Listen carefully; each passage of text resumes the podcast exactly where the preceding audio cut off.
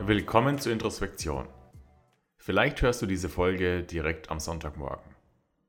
Aber auch wenn es ein anderer Tag ist, für heute möchte ich dir einen Gedanken mitgeben, den ich vorgestern Morgen gehört habe. Und zwar habe ich da gehört, wie der brasilianische Schriftsteller Paulo Coelho zum Leben und zu dem aus seiner Sicht Sinn des Lebens gefragt wurde.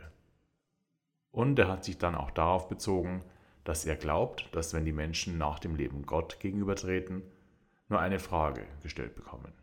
Und unabhängig davon, ob man nun an einen Gott glaubt oder nicht, was er da gesagt hat, hat mich an dem Tag echt zum Nachdenken gebracht. Und das war eine gute Frage, die wir uns, glaube ich, alle stellen können. Ganz unabhängig von Glauben oder einem religiösen Zusammenhang. Er meinte, dass wenn wir dann auf Gott treffen, Gott nicht fragen wird, ob wir gesündigt haben oder ob wir dies oder jenes getan haben.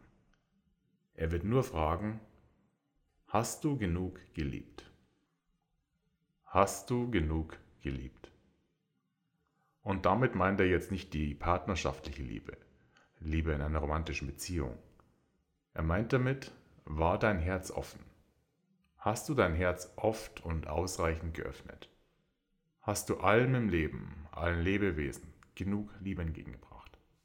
Wenn wir offen sind, erkennen wir. Wir erfreuen uns. Wir sind freundlich zu anderen, wie auch zu uns selbst. Ein offenes Herz zu haben, heißt auch, dass wir es nicht davon abhängig machen, ob die Herzen der anderen offen sind. Hast du genug geliebt? Diese Frage habe ich mir gestellt und ich möchte dir heute diese Frage weitergeben. Liebst du genug?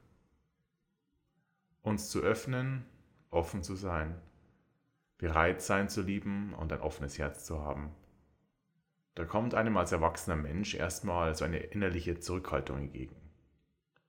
Wie viele Menschen, und da können wir uns vielleicht auch direkt selbst mit einbeziehen, haben mit der Zeit immer mehr, Stein für Stein, eine Mauer vor sich aufgebaut.